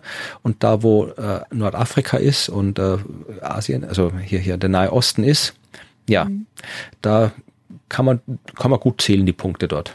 Also da muss man sich nicht anstrengen, braucht auch nicht so viele Finger dafür. Also da ist noch mhm. tatsächlich noch, noch sehr viel Luft nach oben, was die Datensammlung angeht. Und das ist wahrscheinlich auch einer der Gründe, warum man so wenig äh, sagen kann über eindeutige Storylines, weil wir eben die Daten so extrem asymmetrisch sammeln. Von der einen Ecke des Mittelmeers haben wir sehr, sehr, sehr, sehr viel Daten mhm. und von der anderen Ecke des Mittelmeers haben wir so gut wie keine Daten. Also was jetzt Bodenstationen angeht, ne? Also ja, natürlich Satelliten, klar. Man, ja kann man wieder arbeiten, aber natürlich hat man dann äh, unterschiedlich dichte Netze. Also das ist ja eine der größten Herausforderungen im, im Sachen Daten im Kontext und, Klima. Und vielleicht noch etwas, was wieder äh, für dich vielleicht ganz interessant ist, ja. Ähm, tatsächlich äh, sagen sie hier auch, äh, das ist quasi der letzte Satz dieses Abschnittes, ähm, es gibt tatsächlich äh, Daten, ja, also es gibt Daten, es gibt Reports, äh, die auch äh, veröffentlicht werden äh, über das, was passiert eben im Mittelmeerraum, aber diese Daten, diese Reports sind eben nicht unbedingt auf diese Art und Weise entstanden, die wir jetzt gerade durchbesprochen haben, sondern die sind oft aus sehr, sehr uneinheitlichen Klimainformationsquellen erstellt. Die sind auch oft nicht peer-reviewed, sind nicht immer in Englisch vorhanden, sind mhm. nur in dem einen Land erhältlich, nicht in dem anderen Land und deswegen kann man die Daten auch alle nicht wirklich vergleichen, homogenisieren, was wir in der letzten Folge besprochen hatten, wo es um Beobachtungsgerätedaten ging zu homogenisieren, aber ähm, in dem Fall, es trifft ja auch auf veröffentlichte Literatur zu. Es hängt wahrscheinlich sehr, sehr viel Information in den diversen Bibliotheken, Datenbanken dieser Welt herum, äh, von der man kaum was weiß, weil sie schlecht indiziert ist, weil sie in der falschen Sprache ist oder in der falschen Sprache mhm. indiziert ist, weil der Zugang nicht offen ist. Also das ist wahrscheinlich, würde mich, würde mich wundern, wenn die Bibliothekswissenschaft sich damit noch nicht beschäftigt hätte. Doch, doch. Metadaten in mehreren Sprachen erfassen, damit man sie zumindest suchen und finden kann, auch wenn man die Sprachen nicht kann. Ja, ja also ja. das ist ein weiterer Grund, warum es hier schwierig ist, ähm, das zu tun, was man gern getan hätte, nämlich diesen Storyline-Approach umzusetzen. Spannend. Ein, äh, vielleicht ein anderes Beispiel noch, dass Sie ein bisschen herausgenommen haben, weil Sie da nicht so genau auf die Storyline eingehen, aber es handelt sich um eine Region, die sehr wichtig ist, nämlich die Hindukush-Himalaya-Region. Das ist die Cross-Chapter-Box 10.4. Und das ist eine richtig, richtig wichtige Region. Also wir reden hier von der größten vergletscherten Region außerhalb der Pole. Natürlich, Antarktis ist mit äh, Gletschern ähm, gesegnet, aber die Hindukush-Himalaya-Region ist dann quasi als nächstes dran. Und die bildet das Quellgebiet für ziemlich viele große Flüsse. Genau genommen sind es zehn, die ungefähr 1,9 Milliarden Menschen mit Wasser versorgen. Also wir reden hier zum Beispiel über den Ganges oder den Mekong. Das sind sehr große Flüsse und diese Region gilt sozusagen als das Wasserreservoir Asiens. Also große Teile des Kontinents werden von dort mit Wasser beliefert. Das ist was ganz anderes, als wir eben hatten mit Kapstadt, ne, wo das hauptsächlich die Wasserversorgung regional durch den Niederschlag kam. Und hier haben wir halt quasi so eine Quellregion und deswegen haben die sich da noch mal ein bisschen mit beschäftigt, ob sich dort etwas verändert und was. Und ich meine, ich sage jetzt nichts Überraschendes, wenn ich sage, die Gletscher sind zurückgegangen und sie werden auch in Zukunft äh, zurückgehen. Da ähm, gibt es hohes Vertrauen, da kann man ja wenig dran drehen und zwar wird es natürlich noch stärker mit den höheren Emissionsszenarien, ganz logisch. Sie haben aber ansonsten äh, festgehalten, dass die Temperaturen im östlichen, zentralen ähm, äh, Hindukush-Himalaya-Gebiet äh, gestiegen sind, wobei die Erwärmung immer ein bisschen davon abhängt, ne, in welcher Jahreszeit sind wir und nach welcher Höhe. Der Himalaya ist ja doch ein bisschen höher, wir uns befinden. Also da hat man sehr große Schwankungen teilweise, aber im Mittel insgesamt haben wir hier eine Erwärmung. Und es besteht äh, hohes Vertrauen darin, dass diese Erwärmung auf die Treibhausgase zurückzuführen ist. Ja, würde mich überraschen, wenn es nicht so wäre. Genau, also ich meine, also ich finde es aber halt immer noch mal gut, dass wir das da lesen und ich sag und, und ich mich freue, dass da diese diese Vertrauensangaben und die die die Likelihood-Angaben stehen, weil wir da noch mal genau wissen, okay, gut, darüber müssen wir nicht diskutieren, das ist so. Und wir werden häufiger, ähm, das fand ich interessant, extreme Wärmeereignisse im Himalaya haben. Also extreme warme Sequenzen, da haben sie auch hohes Vertrauen hin und im Gegensatz dazu viel weniger extreme Kälteereignisse. Das heißt, hier wird temperaturtechnisch einiges passieren. Ähm, beim Niederschlag hat man wieder nur so mittleres Vertrauen, der ist ja immer so ein bisschen schwieriger, aber sie haben mittleres Vertrauen darin, dass sie im Sommer mehr Niederschläge bekommen, in der westlichen Region, in der östlichen Region hingegen weniger. Das ist ganz interessant, wenn man sich jetzt überlegt, wo welcher Fluss genau entsteht und von Niederschlag gespeist wird. Das heißt, es könnte hier regional zu sehr unterschiedlich versorgten Flüssen in der Zukunft kommen. Und auch in den kommenden Jahrzehnten, denn Sie sagen, es ist wahrscheinlich likely, dass in den kommenden Jahrzehnten es da noch wärmer wird und die Niederschläge ja, werden zunehmen und sich verändern. Und ich habe mir so gedacht, das ist, also ist ja jetzt keine kleine Region, ist ja schon eine große Region, wie ähm, wichtig es ist, bei diesen regionalen Prozessen sich genau zu überlegen, wer sind denn die Menschen oder die Regionen, die von der Veränderung in einer anderen Region beeinflusst werden? Wollte ich gerade sagen, es ist ja gut, dass da die ganzen Länder dort sich alles gut verstehen untereinander und so stabile Verhältnisse haben. Da gibt es sicher keinen Streit, wenn in dem einen Land plötzlich mehr Wasser ist als im anderen. Ja. ja, tatsächlich ist der, ist diese Region die Hauptquelle oder die, die, die Wasserquelle für Afghanistan, Pakistan, Indien, Nepal, Bhutan, Bangladesch, Myanmar und China. Ja, nur um das auch nochmal gesagt zu haben. Und ich habe da nochmal, also es ist jetzt wieder so weit, dass ich mir so denke, boah, das zieht mich immer so ein bisschen runter, wenn ich dann so merke, was so eine Region an dem einen Ende für 1,9 Milliarden Menschen äh, bedeuten könnte. Aber hier haben sie jetzt natürlich keine ähm, so extremen Sachen gehabt. Also es wird auf jeden Fall alles irgendwie in den nächsten 20 Jahren äh, weg sein also da ist es nicht ganz so, so schlimm, die Prognose, aber natürlich trotzdem immer weiter wärmer, immer weniger Gletscher. Ja, immer schlechter mit der Wasserversorgung. Ja, also was im Himalaya äh, passiert, ist das eine. Mhm. Aber ähm, zumindestens, also das betrifft wahnsinnig viele Menschen.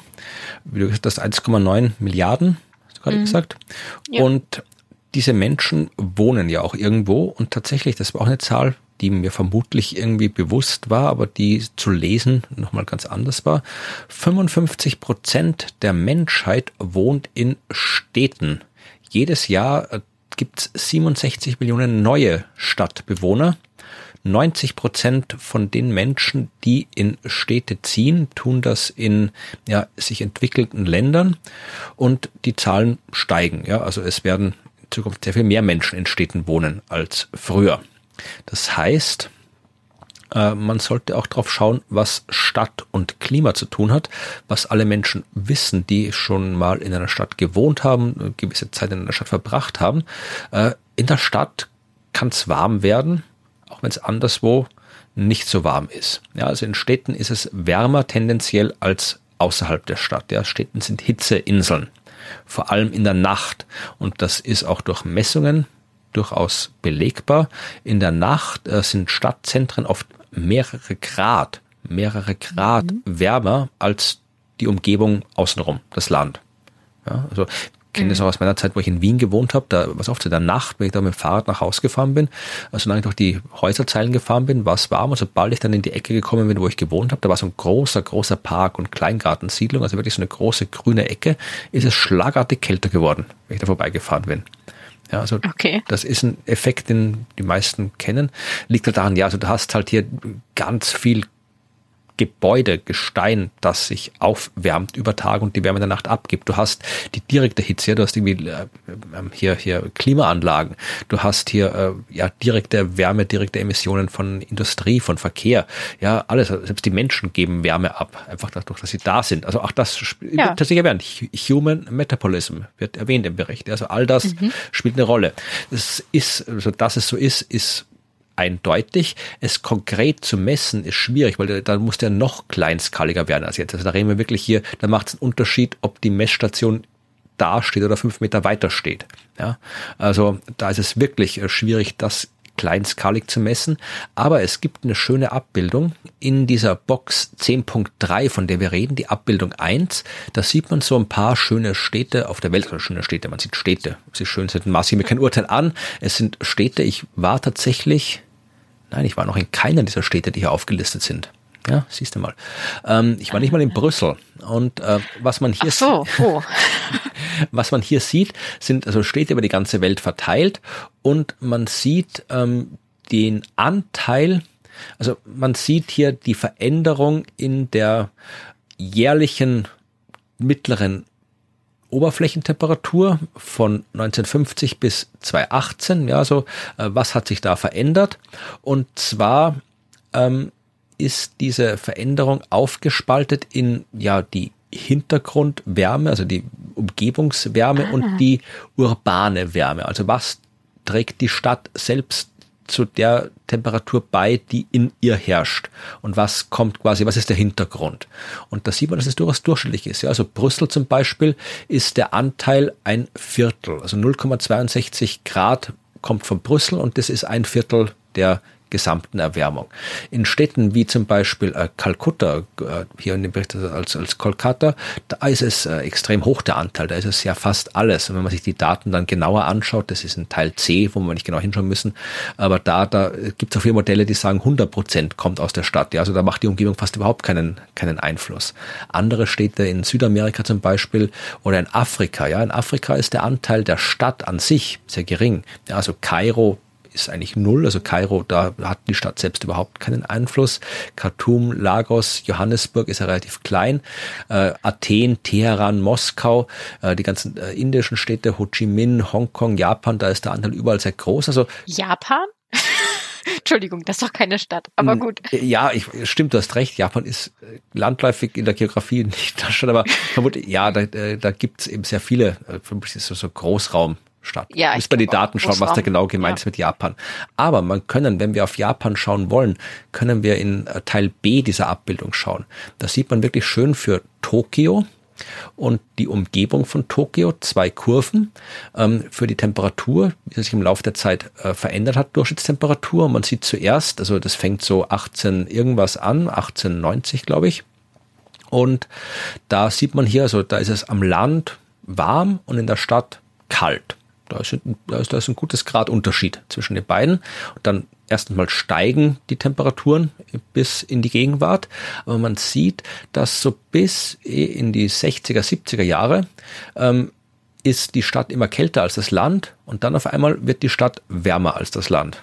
Also da ist dann der Zeitpunkt erreicht, wo die Stadt dann eben da angelangt ist, dass sie als Hitzeinsel fungiert.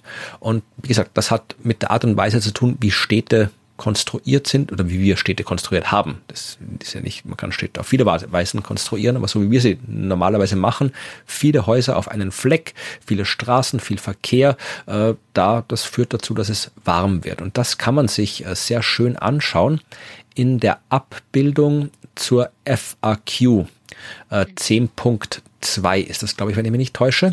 Also die FAQs, das sind nur zwei und die erste ist relativ langweilig. Das ist einfach nur eine grafische Zusammenstellung von all dem, was wir erzählt haben. Also wie kriegen Wissenschaft, wie kriegt die Wissenschaft Informationen über das Klima, über das Regionale. Aber FAQ 10.2, die ist schön. Da sieht man eben, was in der Stadt macht warm, was in der Stadt kühlt ab. Ja, und man sieht halt irgendwie, warm macht die Stadt selbst, ja, also die Art und Weise, wie sie gebaut ist, das Layout, die Höhe, die äh, die, Ausmaße der Gebäude, die Dichte der Gebäude, also mhm. das macht alles warm. Ähm, die menschlichen Aktivitäten machen warm und äh, dass die Gebäude Wärme speichern, macht auch warm. Und mit alles mit gewissen Schwankungsbreiten. Und dann schauen wir, was macht kalt wenn du Wasser in der Stadt hast und zwar jetzt irgendwie in Form von ja Flüssen, äh, Seen, was auch immer, ja macht äh, warm, äh, Entschuldigung, kalt und vor allem kalt macht Vegetation, Parks, Gärten, Wälder, Stadtwälder, alles. Ja, also mhm.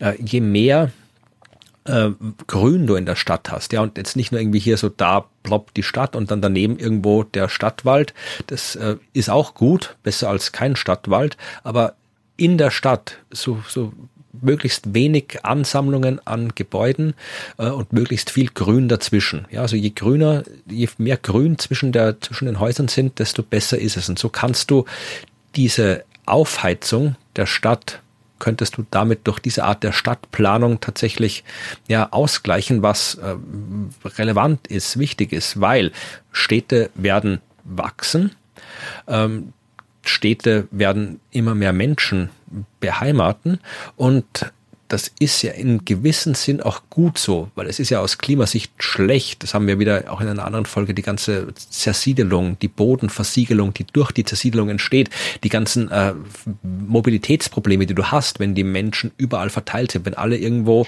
im ja. Speckgürtel wohnen und jeden Tag 50 Kilometer zur Arbeit fahren und zurück im Auto. Das ist natürlich nicht gut fürs Klima. Da ist es besser, wenn alle, wenn, wenn man in der Stadt wohnt und zu Fuß zur Arbeit gehen kann oder mit der Straßenbahn zur Arbeit gehen kann. Also Stadt an sich ist nicht schlimm, ja, aber es kommt darauf an, wie man die Stadt organisiert. Und wenn wir in der Zukunft äh, die Stadt eben klimafreundlich haben wollen, dann müssen wir uns wirklich sehr gut Gedanken machen, wie wir die Stadt organisieren, nämlich anders als jetzt. Anders als jetzt. Ja, Stadtplanung ist unter ähm, Klimawandelbedingungen ein ganz äh, spannendes Feld geworden, wenn man das mal so sagen darf. Ja, auf jeden Fall. Abgesehen davon ja. ist es auch einfach schöner, wenn da ein bisschen grün in der Stadt ist. Ja, ist auch menschenfreundlicher, habe ich gehört. Ja. Gut, das heißt, wir sind eigentlich bei den Final Remarks. Genau. Die äh, sind diesmal ein bisschen, ein bisschen mehr, aber dann nicht wirklich viel mehr, ein bisschen mehr, als wir äh, so in den letzten Kapiteln gewohnt waren. Da versuchen sie eigentlich nochmal die Herausforderungen bei der Erstellung von Informationen, also ganz allgemein Informationen, ne, sowohl Modelle als auch Berichte oder Kommunikationen und Storylines für die ähm, regionalen Klimawandelauswirkungen. Ähm, ja, was haben wir da denn für Herausforderungen? Äh, das ist eine ganz lange Liste. Ich kann, würde hier jetzt nur mal eine Auswahl vornehmen. Wie wäre es? Ich sag eins und dann sagst du noch eins und dann spielen wir hin und her. Okay. Also das Interessanteste an Herausforderungen für mich war, dass Sie sagen, Literatur spielt eine ganz zentrale Rolle als Quelle für die Erstellung regionaler Klimainformationen. Ja, also die Menge der verfügbaren Literatur und ähm, wie sie verteilt ist, ist wichtig. Und tatsächlich sagen Sie ganz klar, die Literatur ist ungleichmäßig verteilt und große Teile der Literatur, zum Beispiel so lokale und regionale Berichte, werden bei der Erstellung von Klimainformationen oft übersehen. Ne, wie du vorhin gesagt hast, vielleicht in der falschen Sprache, falsch in Anführungsstrichen oder ähm, hinter einer Paywall versteckt oder nur auf einem Dokumentenserver einer Bundeseinrichtung von irgendeinem Land, also gar nicht frei zugänglich. Und das definieren sie dort als Herausforderung, wo ich äh, als in meiner Profession verankert sage, yes, Open Science, here we go. Aber da ist natürlich die ähm, Meteorologie und die Klimaforschung ist da im Verhältnis, wenn ich mir das nochmal vor Augen führe, schon sehr, sehr weit. Und trotzdem ist das noch eine der größten Herausforderungen, die Sie hier benennen. Also Wahnsinn. Ja, noch größer ist die Herausforderung, die ich mir rausgesucht habe. Ich habe nur eine rausgeholt, oder zwei, die eine Literatur ist mir auch aufgefallen. Aber was mir auch aufgefallen ist, also das würde ich definitiv als größere Herausforderung einschätzen, als für freie Literatur zu sorgen, denn sie sagen auch, ja. dass Regierungsinstitutionen Klimainformation äh, auf produzieren bzw. benutzen auf eine Art und Weise, die regional, lokal nicht äh, kohärent ist. Ja, also Regierung agiert nicht. Die Regierungen der Welt, sowohl also international, regional, lokal, interagieren nicht Übereinstimmung miteinander und deswegen sollte man das ändern. Und das zu ändern ist vermutlich noch schwieriger als dafür zu sorgen, dass Literatur frei ist. Ja, spielt die Politik wieder mit rein. Das ist immer kompliziert. Äh, ja, da, da schließt sich vielleicht als letzte Final Remark an, die ich noch hatte, die mir sofort ins Auge sprang, dass Sie sagen, die, die Forschung konzentriert sich in der Regel auf Regionen, die die Aufmerksamkeit des globalen Nordens haben. Ja, das sieht man wunderbar. Ich habe die Monsun ausgelassen und über das Mittelmeer geredet heute. Ja, ja, Genau, also es ist natürlich so, da wo wir leben und wo wir Bezug zu haben, das wählen wir aus und das interessiert uns auch, aber das ist ein Problem und diese, diese Konzentration ist etwas, das wir überwinden müssen, denn für andere Re Regionen gibt es ja auch sehr, sehr viele relevante Informationen und die sind teilweise viel stärker betroffen. Und die erhalten nicht genügend Aufmerksamkeit. Also sowohl was Beobachtungen und Messungen als auch was Kommunikation und ähm, Storylines und ähnliches betrifft. Und haben dann eben auch nicht ausreichend genug regionale Klimainformation, die dann erstellt werden kann. Und das ist etwas, wo wir ein globales ähm, Problem haben und wo wir einen globalen Arbeitsauftrag haben, glaube ich, in dieser Community. Es müssten, also es müssten in jedem Land der Welt müssten Leute so einen Podcast machen, wie wir ihn machen. Also müssten, ja. alle, überall müssten sie den, den Klimabericht lesen und die, dass sich der Dinge darstellen. Dann, dann müsste es nochmal einen Meter das Klimapodcast geben, der nochmal alles zusammenfasst, was die globalen Klimapodcasts zusammenfassen. Boah, das wäre super. Ja, das fände ich toll. Also die hätten bestimmt andere Sachen ausgewählt als wir. Ja. Wahrscheinlich. Cool. Ja, dann sind wir, glaube ich, durch, oder? Ja, jetzt fehlen noch zwei Kapitel, bis wir am Ende sind. Was kommt als ja. nächstes? Kapitel 11. Ja, äh, Kapitel 11, äh, das da heißt Weather and Climate Extreme Events in a Changing Climate. Also extreme Ereignisse. Ich fürchte, das wird mich auch wieder mitnehmen ordentlich. Da geht's dann nicht nur um die Definition, was ist eigentlich extrem, sondern tatsächlich eben um Temperatur, Niederschlag, also Überflutungen, Dürren oder ganz extreme Stürme, die wir uns dann anschauen. Und äh, da bin ich sehr gespannt, weil das natürlich auch ähm, teilweise sehr, wieder sehr regionale Sachen sind. Ja, natürlich, per Definition. Ja. ist ein Sturm was Regionales und eine Überschwemmung was Regionales. Also genau. von der biblischen Flut wird vermutlich nicht die Rede sein. Also Ah, du meinst so Day After Tomorrow mäßig? Nein, okay. ja, ne, also ich bin, bin ich habe auch schon, ich, ich will nicht sagen, ich habe mich gefreut auf das Kapitel, aber das ist natürlich das, ja, mhm. wenn wir über Klimakrise reden, dann wollen wir natürlich auch wissen, nicht nur abstrakt äh, wird halt wärmer, sondern was heißt das? Wir haben, wir sehen es ja immer wieder, was da für extreme Ereignisse an Waldbränden, an Überschwemmungen stattfinden. Das findet ja schon statt. Und die ja. Frage war immer, hat das was mit dem Klima zu tun? Ja, hat's. Aber wie genau und wie wahrscheinlich und wie schlimm wird's werden? Und das kann man jetzt mittlerweile auch wissenschaftlich darstellen. Und wie es dargestellt wird, werden wir dann in den nächsten beiden Folgen sehen. Genau. Dann könnt ihr uns, bis es soweit ist, noch Feedback geben. Ihr könnt uns Nachrichten schreiben, ihr könnt uns unter podcast das Klima FM erreichen, wenn ihr das tun wollt. Ihr könnt auf die Seite dasklima.fm gehen. Da sind die Show Notes und alles andere zum Podcast. Da gibt's die Abbildungen zum Anschauen und so weiter. Da kann man auch Kommentare schreiben. Ihr könnt uns äh, auch auf anderen Wegen per Twitter, wenn ihr wollt, kontaktieren. Also alle Kontaktmöglichkeiten findet ihr auch auf der Seite dasklima.fm.